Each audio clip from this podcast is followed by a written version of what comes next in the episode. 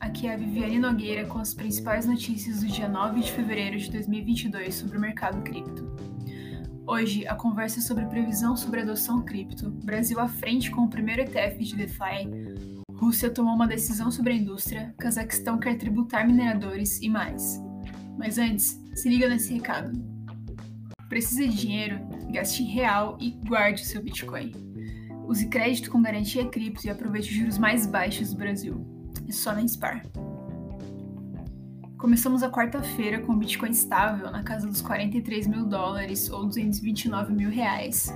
Enquanto isso, o terceiro maior banco dos Estados Unidos, o Wells Fargo, divulgou um relatório onde afirma que as criptomoedas estão próximas da hiperadoção.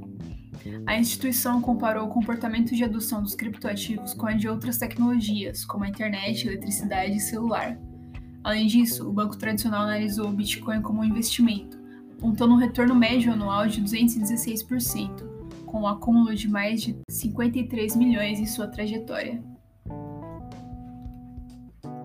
Com o boom da indústria cripto nos últimos anos, os ETFs atrelados a este mercado têm se destacado entre investidores mais tradicionais, que buscam exposição aos altos ganhos do Bitcoin e outros criptoativos, mas ainda não se sentem confiantes para realmente adquirir os ativos, ou simplesmente não querem. Ontem foi lançado na B3 o primeiro ETF 100% investido em protocolos de finanças descentralizadas, DeFi, o QDFI11, da gestora QR Asset, parte da holding QR Capital. O produto acompanha o índice Bloomberg Galaxy DeFi.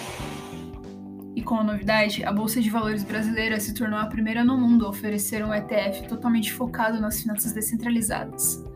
Pois é, Brasil saindo na frente. Rússia deve reconhecer o Bitcoin e outros criptoativos como dinheiro. Segundo o jornal russo Kommersant, o governo e o Banco da Rússia finalmente entraram em consenso e estão preparando um projeto de lei para regular as criptomoedas como moedas análogas, em vez de ativos financeiros digitais. Neste cenário, o uso dos criptoativos deverá acontecer através de sistemas bancários ou através de intermediários licenciados, sob risco de multa para quem agir fora das normas ou deixar de declarar transações superiores a cerca de 8 mil dólares. De acordo com o jornal, a proposta deve sair antes do dia 18 de fevereiro. O Cazaquistão não está tão amigável com os mineradores de Bitcoin. Na última sexta-feira, o vice-primeiro-ministro das Finanças do Cazaquistão propôs um aumento de 335% no preço da energia por quilowatt-hora, especialmente para os mineradores. A ideia é que eles paguem um valor maior para atuar por lá. Quando a operação foi proibida na China, o país foi uma das preferências dos mineiros, devido à proximidade e ao baixo custo da eletricidade. Após essa realocação, o Cazaquistão passou a ser um dos maiores produtores de hash de Bitcoin, porém, também começou a ter problemas com o fornecimento da energia elétrica. O Departamento de Justiça dos Estados Unidos prendeu um casal suspeito do hack da corretora Bitfinex em 2016. Segundo declaração publicada nesta terça-feira, a ação caracterizou a maior apreensão de criptomoedas da história, com 3,6 bilhões de dólares ou 19 milhões de reais em criptomoedas confiscados pela agência governamental. Nessa operação, o governo norte-americano apreendeu cerca de 94 mil dos 120 mil bitcoins roubados na época. O novo estudo ressalta a adoção de criptomoedas nos Estados Unidos, com a maioria dos adultos preferindo criptomoedas à poupança tradicional.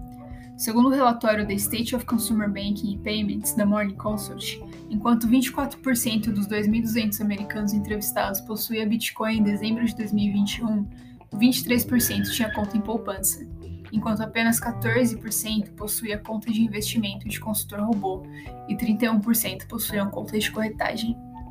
É, muita coisa acontecendo no mercado, mas o lema é o mesmo não troque o melhor ativo da década por papel colorido. Chama Rispar e keep holding seu Bitcoin.